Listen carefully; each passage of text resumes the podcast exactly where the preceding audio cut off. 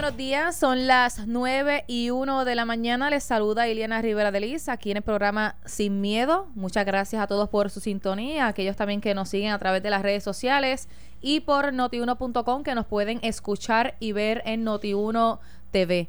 Aquí ya en el estudio el senador Miguel Romero. Buenos días. Eh, buenos días, Ileana, y buenos días al gobernador Alejandro García Padilla. Un placer estar nuevamente aquí en Sin Miedo en sustitución del senador Carmelo Ríos. Gobernador Alejandro García Padilla. Encantado siempre de estar contigo, Ileana, con, con Miguel, hoy que Carmelo otra vez está en un viaje. Y por supuesto con todo el país que nos escucha, por primera vez en la historia, yo creo, por primera vez en la historia, yo estoy a la derecha de Miguel. Y yo a la izquierda de Alejandro. Eso, eso nunca había pasado. Nunca que no nos dimos cuenta. Nunca había pasado. Oye, se pueden cambiar, mira, todavía tienen break. Sí, pues yo me siento hasta nervioso. Pero quizás la pausa, como yo decía contra, yo como aquí no me siento tan bien. Y, y sabes que es la primera vez que vengo también en sustitución de Carmelo y toco madera sin que el día antes haya ocurrido algo. Carmelo se fue de viaje a ver un escándalo. Algo va a explotar. Algo pasa y me toca a mí lo más difícil. Sí, sí, sí.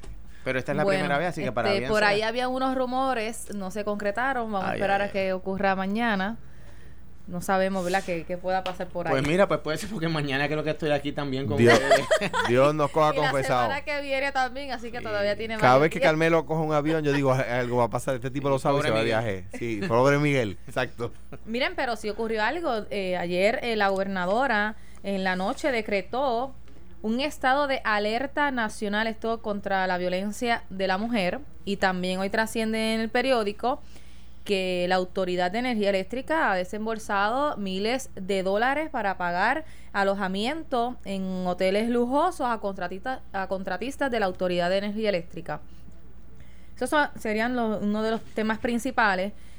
Muchos han cuestionado qué quiere decir el estado de alerta nacional, porque usualmente lo que se escucha es un estado de emergencia y qué pudiera entonces conllevar esta determinación que hizo ayer la gobernadora, luego que eh, mujeres, varias mujeres, ¿verdad? Grupos feministas, eh, solicitaran que se declarara este estado ante la situación lamentable pues que Puerto Rico ha estado enfrentando por las muertes recientes de las mujeres.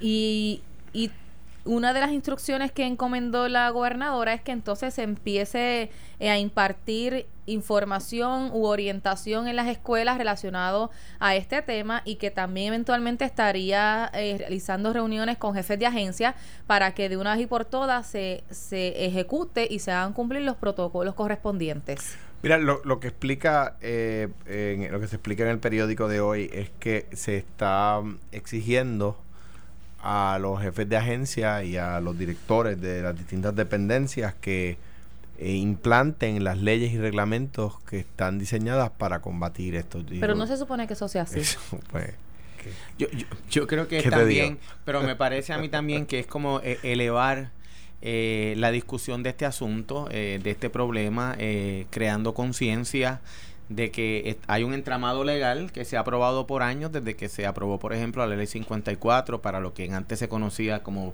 ley para combatir la violencia doméstica, hoy la violencia de género, y crear esa conciencia de la responsabilidad de los patronos, de la responsabilidad que tiene el Departamento de Educación, eh, la familia, me imagino eh, eh, que también vendrá acompañado de, de algún ejercicio, un esfuerzo de divulgación integrada a los distintos medios noticiosos para, eh, por ejemplo, si un patrono grande o pequeño tiene la obligación de eh, legal de establecer un protocolo cuando hay una eh, orden de protección a favor de una víctima de violencia de género que tiene una responsabilidad, que tiene unas Exacto. consecuencias, imagino yo, Sí, este, y sí. yo creo que quizás este, cuando Alejandra era gobernador hubo varios eventos en los cuales se hizo hincapié en, en este tema y me parece que ahora pues quizás es a un grado un poco más mayor por, por la discusión pública que hemos tenido y por los eventos y fatalidades que han ocurrido. Quisiera eh, tomarlo ahí y compararlo como cuando nos dicen alerta de tormenta. Eh, pues quizás uno no tiene en la casa toda la comida no perecedera o el agua que deba tener y pues le dicen, mire, vaya comprando baterías, vaya comprando comida, vaya comprando agua,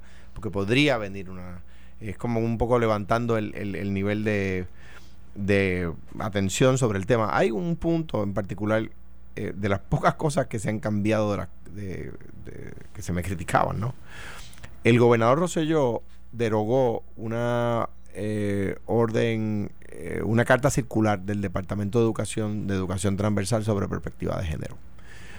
Esto es parte de los puntos que ataca esa, que atacaba esa, esa carta circular.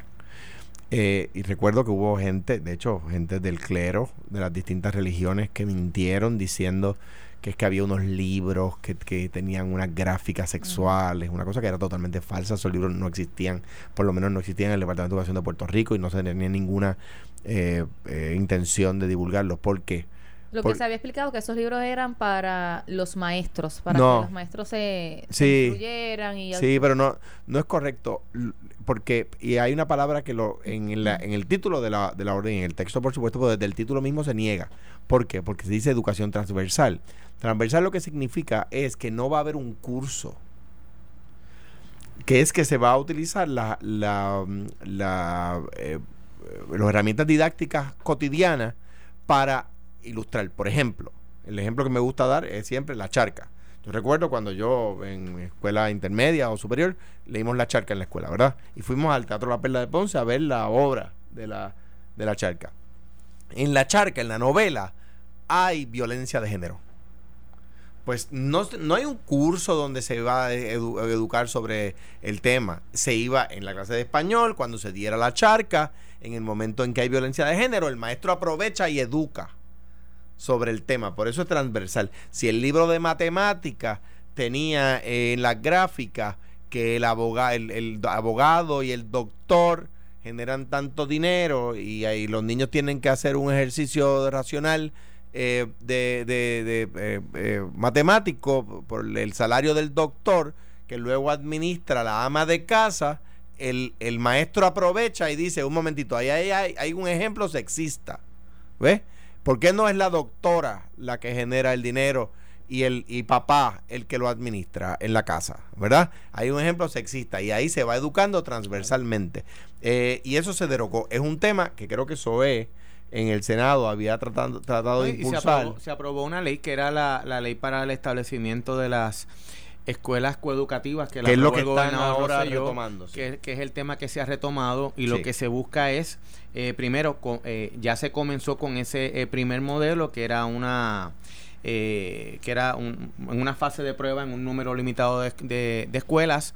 Ya la gobernadora ha indicado y que ha, ha dado instrucciones al secretario de Educación eh, de ampliar ese modelo eh, eso- eso es importante. dentro del sistema de educación pública y básicamente eh, es para ese tipo de ejemplo que, que aquí eh, los géneros pues realmente pues no tienen un, un- un elemento de valor más allá en las desde las profesiones que se ejercen, eh, los roles eh, dentro de la familia, los roles dentro de la sociedad, los roles dentro de las estructuras de gobierno, eh, que estas estructuras de patriarcados pues que realmente deben quedar atrás. Yo creo que Puerto Rico ha sido un pueblo y una sociedad eh, bastante progresista y avanzada en este tema, aunque sí tenemos el problema, aunque escuchamos la- las voces de forma justificada levantar eh, la, la alerta de que se declare una emergencia sobre este tema a nivel de, de- Puerto Rico, es como como indicó Alejandro, cuando nos preparamos para una, una tormenta o como por ejemplo, y sin minimizar este asunto tan importante, Para nada. cuando tenemos una situación que requiere del Departamento de Salud tomar unas ca- cartas en el asunto. Cuando hubo, yo recuerdo, eh, en Puerto Rico, durante el tiempo del gobernador Fortuño, lo que era el H1N1. este A la- virus, el virus. eh, En todos lados había, yo recuerdo, un póster o un cartelón de las medidas que había que tomar en Lavarse consideración. las Pues yo manos. veo igual ahora mismo este tipo de, promoción, de divulgación de las líneas de apoyos, de los derechos de las víctimas, de lo que es un intercesor que se aprobó legislación durante este cuatrenio que fue firmada por el ex gobernador Rosselló para que una persona víctima de violencia de género o violencia doméstica tenga y esté acompañada y se le garantice que en la etapa de denuncia y en la etapa de investigación está acompañada y se evita que a veces también ha ocurrido la intervención negativa de otras personas a veces dentro del mismo núcleo familiar para evitar que se preste declaración o que se prosiga en un proceso contra un agresor. Me y yo me estoy imaginando ese escenario. Exacto. Me surge un cuestionamiento ahora porque a raíz de esta determinación, una de las agencias que se deben de involucrar eh, bastante es el Departamento de la Familia. Porque muchas de estas situaciones obviamente son en los hogares. Eh, Familia, el Departamento de Educación, la Procuradora de las Mujeres. Pero cuando hacen unas denuncias, van a la policía, hacen unas querellas y hay unos menores que estén involucrados, el departamento estaría eh, que con los recursos necesarios para poder atender estos casos. Siempre, siempre eh, el gobierno atiende necesidades ilimitadas con recursos limitados. Porque a veces hay casos de menores y, y se demora el departamento en que llegue el trabajador social. Eh, eh, de, y digo, ahora es de, muchos años. Muy, muy, muy ingrata recordación aquella ocasión donde se descubrió por los medios que había más de 40 mil querellas de violencia contra menores que estaban sin atenderse. Sin investigar. Eh, pero de nuevo, eh, y aquello se solucionó en aquel momento, ¿verdad? Y, agradezco a Iliana Colón, donde quiera que esté, que hizo un trabajo extraordinario, reduciendo las que había y atendiendo las nuevas, por supuesto, porque eso continúa llegando. Ahora bien, dicho... En muchos hogares donde se lamentablemente se, se conoce que hay casos de violencia doméstica, hay niños. Y, ahora bien, en cuanto a tu pregunta de si el Estado tiene los recursos, siempre, siempre va a haber más necesidades que recursos. En Puerto Rico, en cualquier lugar del mundo. Y esa, esa, eso es lo primero que te dicen en, la, en, la en, la, el Departamento de Economía, en la universidad, te dicen, el, el Estado atiende necesidades ilimitadas con recursos limitados. Eso es así siempre. Ahora, ¿cómo se usan esos recursos? Cómo se maximizan esos recursos. De hecho, desde el nombre. Yo entiendo la buena intención, pero las cosas responden a sus épocas, ¿verdad? Yo creo que hoy día el nombre de Departamento de Servicios Sociales es un nombre más vanguardista que el nombre de Departamento de la Familia. ¿Por qué? Porque eh, eh, eh, la persona sin hogar, lo que antes llamábamos de ambulante, quizás esa persona no se encuentra precisamente uno de los problemas que tiene es que no tiene familia, pero es parte de la responsabilidad del departamento estatal y municipal. O sea que, que eh, desde el mismo nombre vamos educando. Mira, una persona sola tiene derecho. No necesariamente tener mamá, papá, hijo, abuelo, abuela, tío, qué sé yo. El concepto de familia, ¿no? El, el concepto de familia como comunidad. Eh, ¿Ves? Y en ese sentido, pues, pues sí, se va progresando y yo creo que este, este tipo de alertas ayuda a llamar la atención del tema. Y fíjate que hoy estamos atendiendo esto.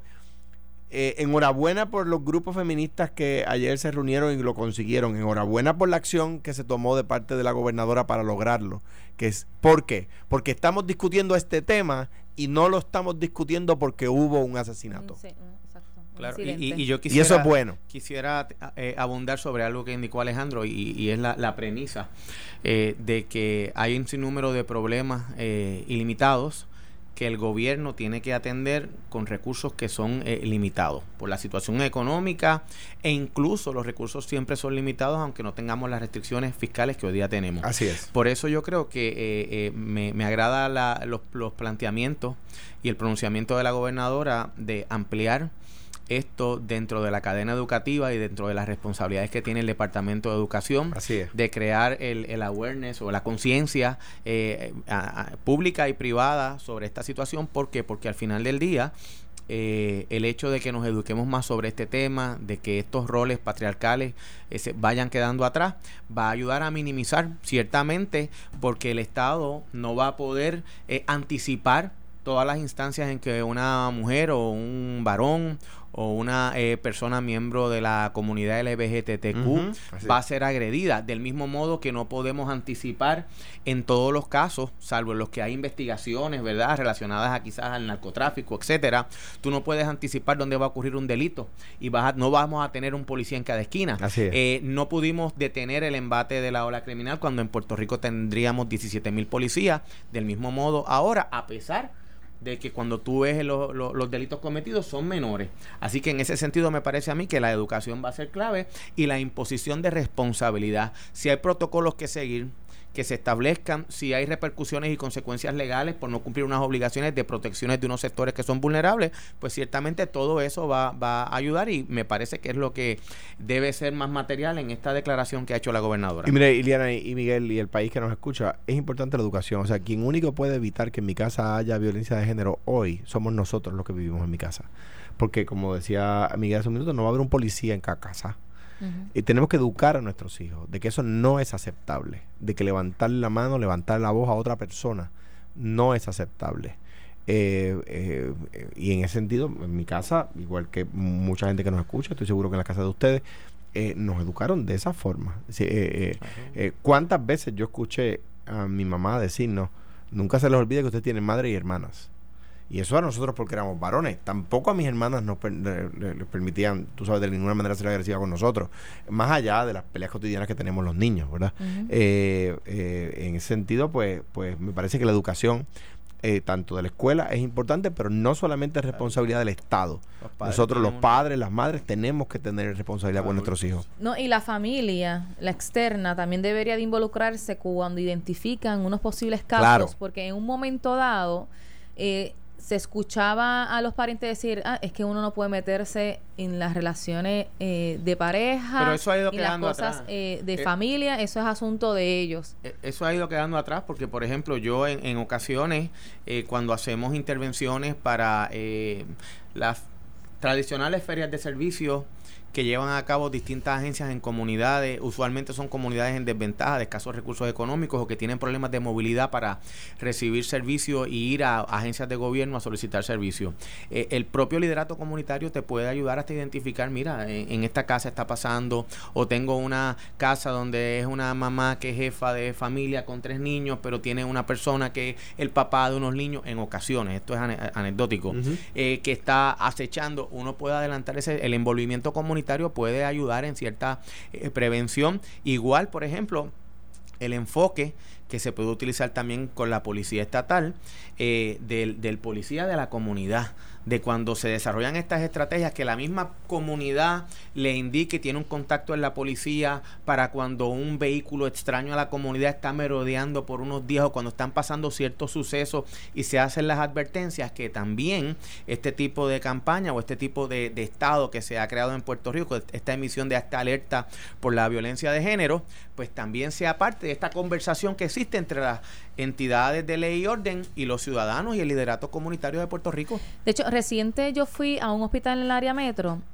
eh, de niño y en el récord, cuando uno está llenando la información, le me solicitaron si había un caso de violencia doméstica. El documento eh, tiene eh, unos datos que uno tiene que llenar para uno dejar saber si hay un caso de igual cuando tú llevas un niño a un, un, niño que con la suficiente madurez de expresarse y lo llevas a un hospital porque tiene un accidente o porque tiene se cayendo se rompió un bracito o una piernita al niño siempre lo entrevistan en privado para indagar si hubo algún eh, negligencia o algún tipo de maltrato. Yo creo que sí, siempre hay maneras de cómo innovar y cómo aprender de otras jurisdicciones o de otras prácticas que pues, nosotros también podemos modelar en Puerto Rico. Eso para mí es lo más importante de, de estas declaraciones, de crear la conciencia, de abrir la discusión eh, para eh, educación, protocolos, imposición de responsabilidad, el, la, la, el, el, awareness, este, la conciencia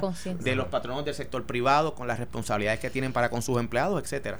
Mira, una, una cosa que aprendí de María Dolores Fernó, que fue la primera procuradora de la mujer cuando se creó la ley, es que estadísticamente demostrado, o sea, no es una opinión, eh, eh, digamos, eh, aislada, estadísticamente demostrado, cuando hay campañas de orientación contra la violencia de género, se reducen los casos. O sea, la gente aprende, o sea, las campañas de orientación bien hechas tienen resultados. Tienen resultados. Bueno, esperemos que se reduzcan. O sea, que esta discusión ayuda. Que se reduzcan porque no se cometan, no que se reduzcan porque cogen miedo a hacer denunciar. Ah, pero por supuesto, pero, pero el, el, las circunstancias que podrían generar miedo a denunciar están siempre, haya, haya campaña educativa o no haya campaña educativa. Que decía, rompe el ciclo de la violencia doméstica. Exacto. Hay, hay y yo creo que la gente ya se atreve más y los vecinos se atreven más a intervenir y llamar a las autoridades cuando notan un patrón.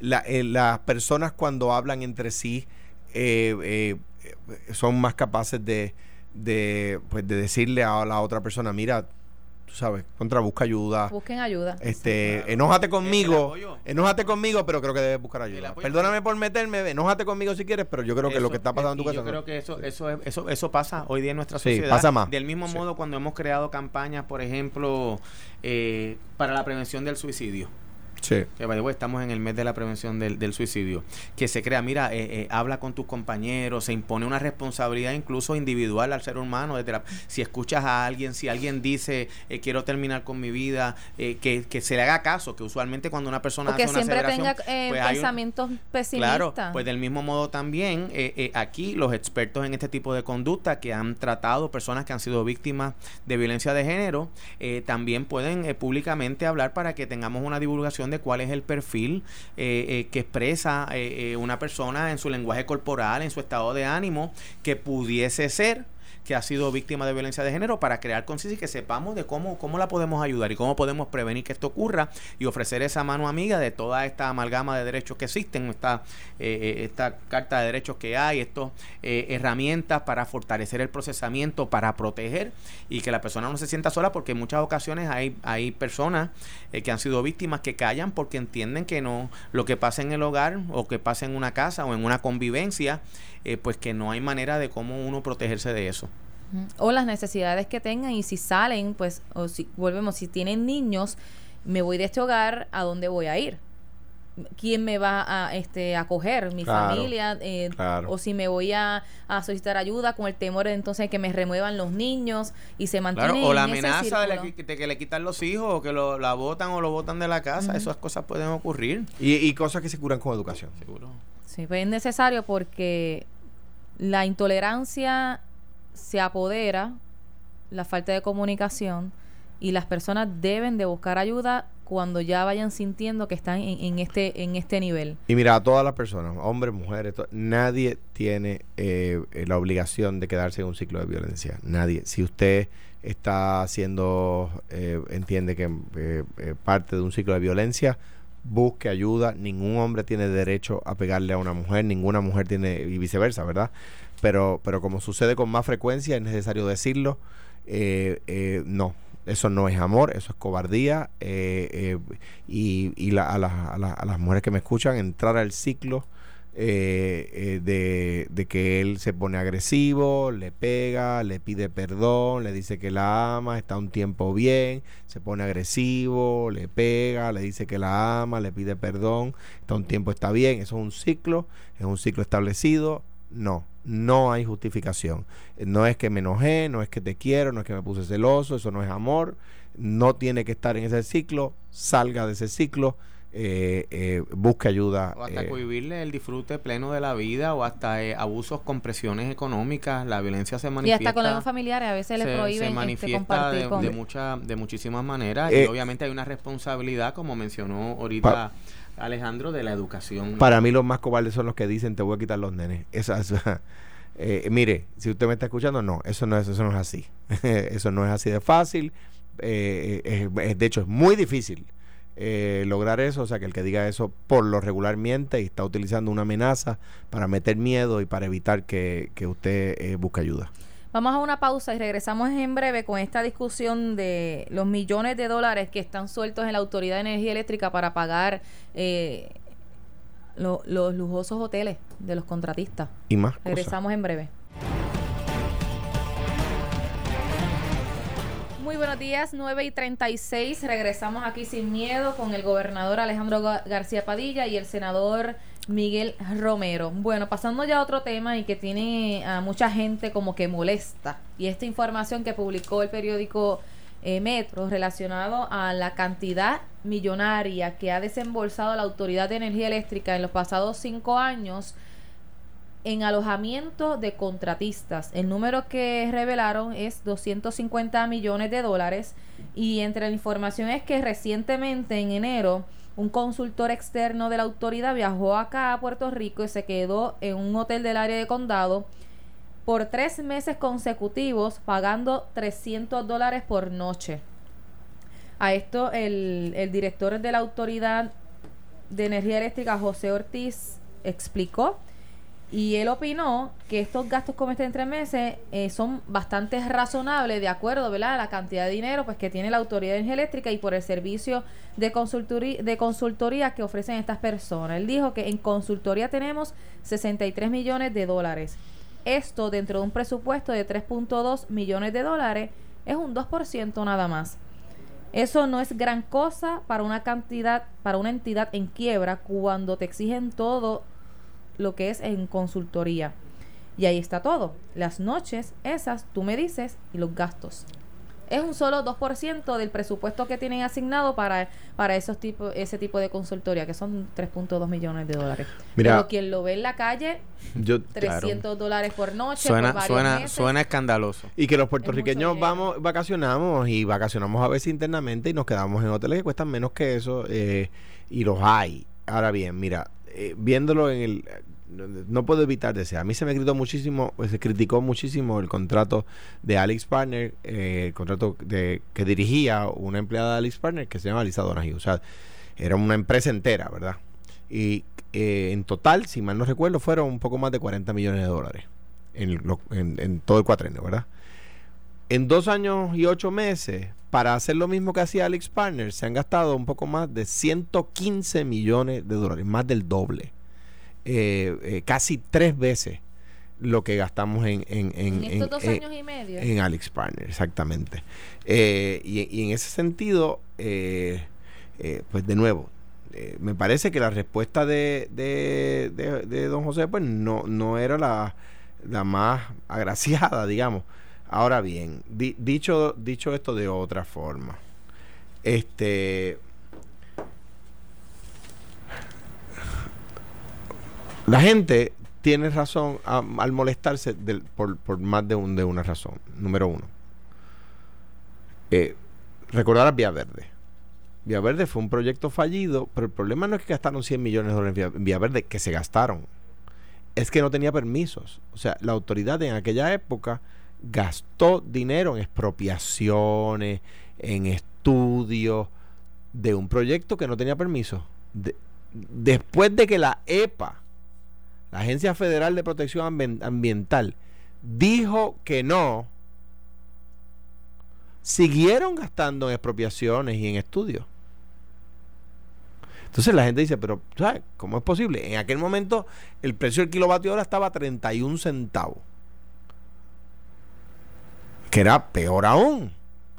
O sea, y en ese sentido, pues de nuevo, la respuesta no es la, la, la, la más agraciada. Si, si usted me dice a mí, mire, en el momento, en esos tres meses, es que los hoteles estaban llenos, ese era el precio en todos lados, no había alternativa. Hoy José Sánchez Acosta y, y José Báez sugerían Airbnbs eh, o alquilar casas que se alquilan por menos dinero y que es algo que se estila, ¿verdad? Que se, se- se utiliza. O sea que hay respuestas más agraciadas eh, para explicar una circunstancia como esta.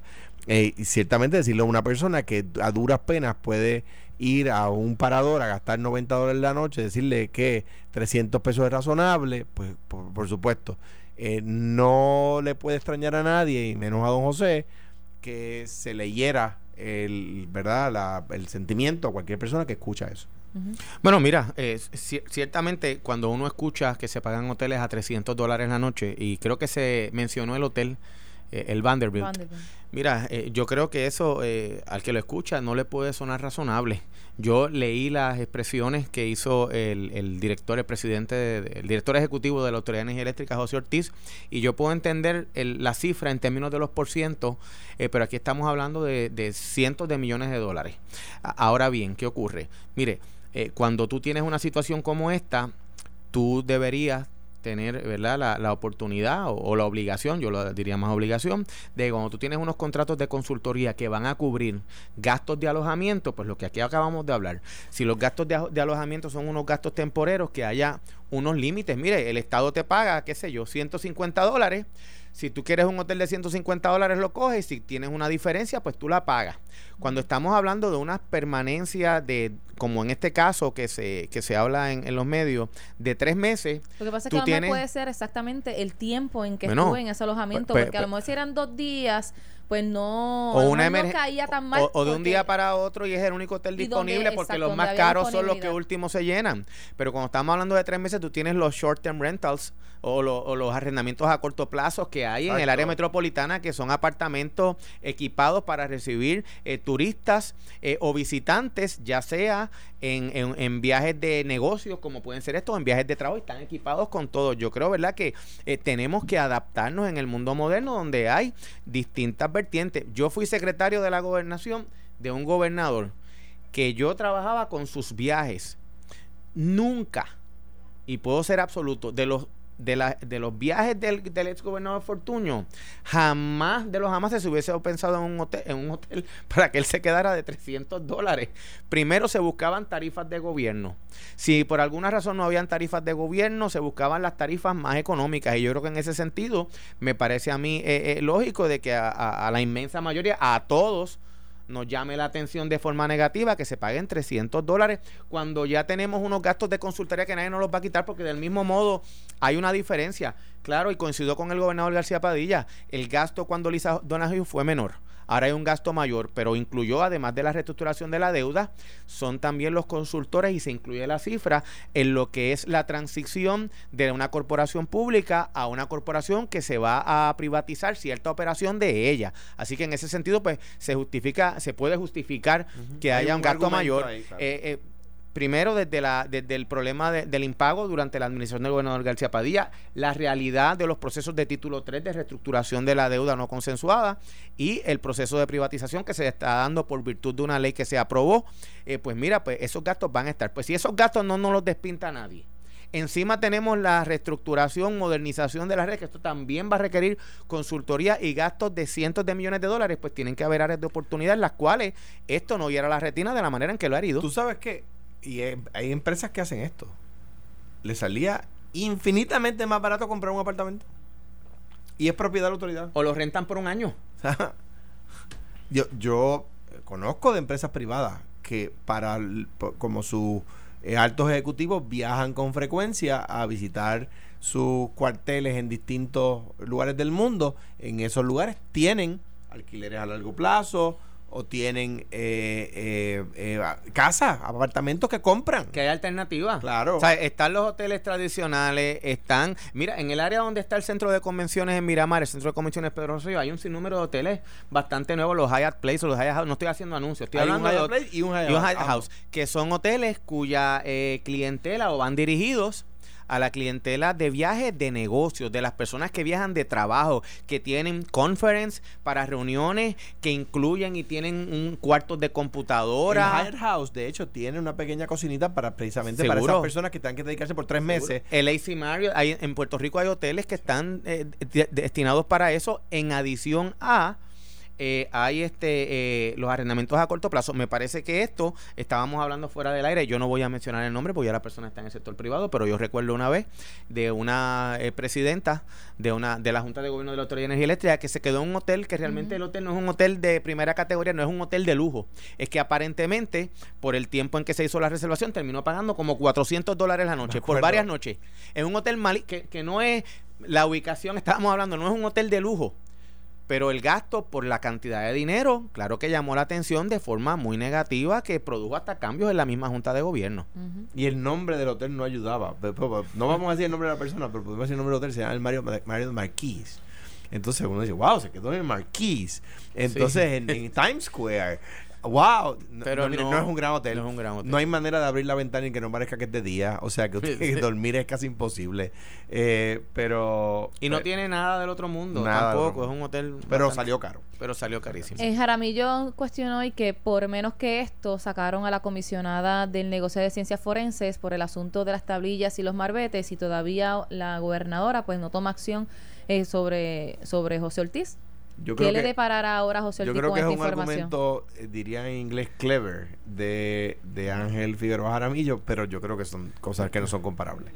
Yo me, me parece que es un argumento para las gradas allá afuera donde pueda haber un coraje o un, ¿verdad? Eh, que esto haya caído mal, que haya gente quedándose en hoteles por tres meses de 300 dólares la noche, que, claro que es cierto, eh, obviamente hay unas situaciones que son, eh, que son completamente distintas. Me parece a mí que la remoción de la manera en que se hizo de la Comisión de Ciencias Forenses fue el paso correcto. Primero, que en un tema que ha sido tan árido para esta, para esta administración, que ha sido un tema que ha herido también la sensibilidad del pueblo puertorriqueño, cuando por falta de recursos, por falta de herramientas, eh, no se atendían el caso del examen de, cadáveres y de situaciones que están bajo la jurisdicción de ciencia forense. Se encontró que hubo unos, eh, unas herramientas, unos equipos que se añadieron que no se estaban inutilizando aparentemente por eh, falta de atención, por falta de unos trámites que no se hicieron. Pues mire, al final del día la responsabilidad termina en un lugar y terminó en la silla de la persona que no, no llevaba mucho tiempo pero había que empezar. El que empieza en esa agencia sabe los problemas que hay. hay unas herramientas, hay que utilizarlas. Me parece que la gente está atenta y yo creo que la gobernadora hizo, hizo lo correcto, muy distinto al caso que trae el compañero Jaramillo, que aunque suena simpatiquísimo, ¿verdad? Por, por lo que ocurrió, pues realmente no, no estamos hablando de lo mismo. Y yo creo que una buena señal es que Ángel Figueroa Jaramillo, presidente de la UTIER, una de las uniones más fuertes, si no la más fuerte que tiene Puerto Rico, eh, que lleva ahí muchos años, eh, se va a reunir hoy con la gobernadora. Eso, eso. Entiendo que es con la secretaria de la gobernación. Pues con la secretaria de la gobernación, me parece muy bien. Eh, y eso es, una apertura y va a poder llevar allí la información y, me parece que todo el mundo estará pendiente del resultado de esa reunión. Sobre la negociada de ciencias forenses, ayer estaba leyendo personas que estaban comentando que le creaba como que suspicacia que meramente haya sido por el asunto de las licencias o marbete y no por otra, que no se cree en el cuento de que haya sido solamente por eso, que tiene que haber otras circunstancias que hayan provocado esa determinación tan... yo creo que fuiste tú ayer que lo dijo, que esta fue la gota que colmó la copa, creo que fue, la, fue la, frase que utilizaste. Eh, me parece que era un cúmulo de, temas y de que, de que los problemas continuaran y continuaran y continuaran. Eh, y mire, a Fortaleza se llama. Yo estoy seguro que a la gobernadora Vázquez le ha pasado, igual al gobernador Rosselló, me pasó a mí. Que hay personas que llaman a la Fortaleza diciendo, mire, es que eh, está pasando tal, tal cosa en tal agencia y que a la que ustedes los periodistas tengan que preguntarle a la gobernadora mire es que hay un cadáver que lleva qué sé yo cuántas semanas allí y no lo han entregado a sus familiares. Eh, pues, pues es un, algo con lo que los gobernadores se cansan de, bregar porque no se supone que breguen con eso. O sea, que comentábamos con Carmelo otro día que hay un montón de problemas que los jefes de agencia deberían evitar que le lleguen al gobernador. Que el gobernador tenga que dar una instrucción para que un cajo tenga malvete. Es como que es, es, como que esas cosas que, que hacen que el gobernador de verdad se enfade, se moleste eh, y utilizo las palabras publicables. Porque, porque, o sea, tengo atestiguo, y Miguel fue secretario de la gobernación y puedo atestiguarlo también. El gobernador tiene miles de temas más importantes, miles, y no estoy exagerando, de temas más importantes que atender que, que si cuatro guaguas de ciencia fuerza tienen malvete. Y que es un asunto administrativo. Eso le compete a, Yo no me puedo imaginar la llamada de la gobernadora Wanda Vázquez a la comisionada preguntándole, oye, ¿es cierto que hay cuatro vehículos que no están por Marbete? Y es una cosa del otro, es que no, no, no, no, no, no pasan la inspección. Ah, no, no, es que son nuevos. Ah, es que no tienen los malbetes porque no se ha hecho algo entre ASG y ciencias forenses. Yo creo que eso es cuando uno, ¿verdad? En el caso del gobernante, cuando uno ve y está presenciando y confirmando una situación como esa, esa situación como tal te puede anticipar un sinnúmero de problemas porque estamos hablando de la realidad. Los, secretarios, los directores de la agencia, los presidentes de corporación pública tienen una función pública, pero tienen una función administrativa y en una y en un gobierno actual como es el nuestro que no que está eh, limitado en recursos, que los recursos humanos no son los que habían quizás hace algunos años atrás, que tú tienes una, eh, unos lindes fiscales, unos límites fiscales y económicos, pues mira, este tú tienes que ser como dice el americano hands on, tú tienes que estar encima de la gente tú tienes que buscar eh, tu grupo, tu equipo, dar seguimiento, hacer las cosas, asegurarte que las cosas se cumplan, porque en una agencia como Ciencia Forense, las personas están eh, pendientes a los resultados, a que las autopsias toman, tomen menos tiempo, a que los cadáveres cuando ocurre un accidente, pues mire, se levanten rápidamente, se haga la investigación, se devuelvan, ¿verdad? Para este, eh, las, que las familias puedan eh, disponer de ellos y dar sepultura a, a, sus seres queridos. La gente está herida, está pasando una situación bien difícil que comenzó luego del paso del huracán Irma y María y cómo se atendieron ciertas cosas allí. Y yo creo que eso va a exigir la persona que está allí, va, se le va a requerir un estándar mayor quizás que al presidente de la Junta de Relaciones del Trabajo o al de una agencia que no está tan en la palestra pública de forma negativa. Y más recientemente también escuché que se abrieron convocatorias eh, para patólogos que no hubo prácticamente solicitantes, pues mira, eso nos pone, hay que entonces pensar, pues, ¿qué podemos hacer? Vamos a hablar con universidades, entramos en ciertos intercambios, enmendamos la ley para eh, simplificar los procesos, tenemos que adaptarnos para poder resolver los problemas, porque si no, no se van a resolver. Y, pasa, o sea, y pasa, y, hay, hay veces que surgen líos buscados, ese es uno, sobre todo cuando tu agencia tú sabes que está en el spot. Cuando, yo me acuerdo una vez que Wilma se enojó conmigo muchísimo porque yo, un día del evento del madrugador, que estábamos, que está, eh, eh, los nenes y yo estábamos quedándonos de vacaciones en un sitio, pues ese día el secretario de DACO trabaja. No porque yo eh, estuviera de vacaciones me podía coger libre el día de la venta del madrugador. o sea, la agencia está en el spot ese día, pues hay que deliver, ¿verdad? Hay que. Y, y, mírate el caso ese de las listas de las escuelas en desuso. Pues mira, metieron en un lío a, la, a, la, propia Fortaleza porque hacen la conferencia de prensa de Fortaleza eh, eh, o sea, son, son tonterías que suceden es que, y que, y que eh, pues son de fácil solución y se pueden evitar fácilmente.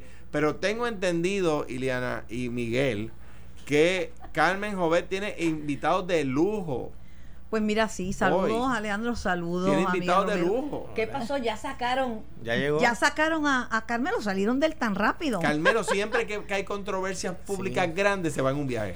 Se va en un viaje y me deja a mí, pero hoy no ha habido controversia pública, pero estoy mañana y la semana que viene, así que yo estoy seguro que el bombazo viene. mañana y la semana que viene. Eso es así. Y el individuo missing in action again. En un viaje. En un viaje. Eso no, de los legisladores de. No, no sé, yo no sé. Yo sé que yo Pero el debate de los demócratas. Pero cuando el yo digo que está en un viaje, no me refiero necesariamente fuera del país. Pues. No, yo creo. a veces él creo, creo que va a estar fuera. A creo, veces él está un viaje que va a estar fuera. Yo como... sin, sin ánimo de ofender, este, el gufiadito hace falta. Eh, él, se ha denominado, se ha autodenominado el, gufiado. Hace falta el gufiado. Pero tiene que estar gufiando en otro lado. No, buen tipo, y por lo regular, lo he dicho siempre, esos viajes. ¿Puedo meter la cuchara en algo? Eso, usted, bendito sea Dios. ¿Y cuándo usted pide permiso? Eh, eh, para ¿Cuándo empezó? ¿Cuándo para, empezó? El, es nuevo. Eso es que estoy tratando de ser. El puedo es para que nos durmamos. es como que, hay, que hay algo. Mira, es, es la forma de, de, decir las cosas. Eh, yo he sido bien crítica y aguanto críticas, pero hay que tener cuidado con los epítetos el gánster eh, José Ortiz, la buscona Lisa Donahue. Eso suena bien hasta que le aplican el epíteto a uno. Claro. Hablar bien no cuesta nada, ¿verdad? Y, y lo cortés no quita lo valiente. No, pero es que también, o sea, me... O como, o como haces tú, que te toca el segmento de pegar bellones y dice, ahora voy a pegar bellones y se los pones a la gente y la gente sabe que es con cariño. Sí, pero a la hora de burlarse de quien ah, uno, eso es lo mismo. De quien uno se puede burlar es de uno mismo. Y por lo regular el belloneado lo, lo demás es bullying. Y por lo, por lo regular el belloneado está de frente cuando tú pegas los belloncitos. Porque tú estás en campaña para la alcaldía, porque te estoy viendo muy Estamos, Estoy contento, estoy contento. estaba, estaba de happy hour. nombraron a Zoe en la secretaría de happy hour. Eso es un bellón que me pegaron aquí, Que saliste de Zoe, pero oye, lo ha hecho Mira, no, espérate, es que pero lo ha hecho, pero déjame decirte, lo ha hecho muy bien ayer yo conversé con ella sobre esto de declarar emergencia y me dijo, espera hasta mañana, estamos reunidas ahora. Eh, yo creo que hay que, hay que Hablamos de eso. Bueno, tiene, tiene, bueno también, tiene, tiene, las herramientas, fue parte del, del, Ejecutivo, conoce el Legislativo, pues eh, eh, debe conocer, ¿verdad? Por, las vivencias, todos los retos que hemos tenido. no, y ella tiene las herramientas y tú tienes la plancha. A ver, que mucho tú sabes. Dios mío. ¿Cómo es que tú dijiste? ¿Puedo decir algo? ¿Puedo decir algo? en caliente con la joven. Te quiero, Carmen una bocina para no perderme ni un segundo del programa y mi ingeniería me va a complacer. Ah, sí. Sí, porque salgo, me quedo en el carro así, estoy Pero mira, Carmen, lo puedes escuchar también por la aplicación de Noti1. Y una, sí, pero yo lo pongo en mute porque no quiero este que interrumpan. Y una cosa importante que no tiene la competencia, si los que nos están escuchando ahora mismo cambian a 94.3 en FM, 94.3 FM para escuchar Noti1 con la fidelidad del FM, eso solamente lo consiguen Noti con Noti1.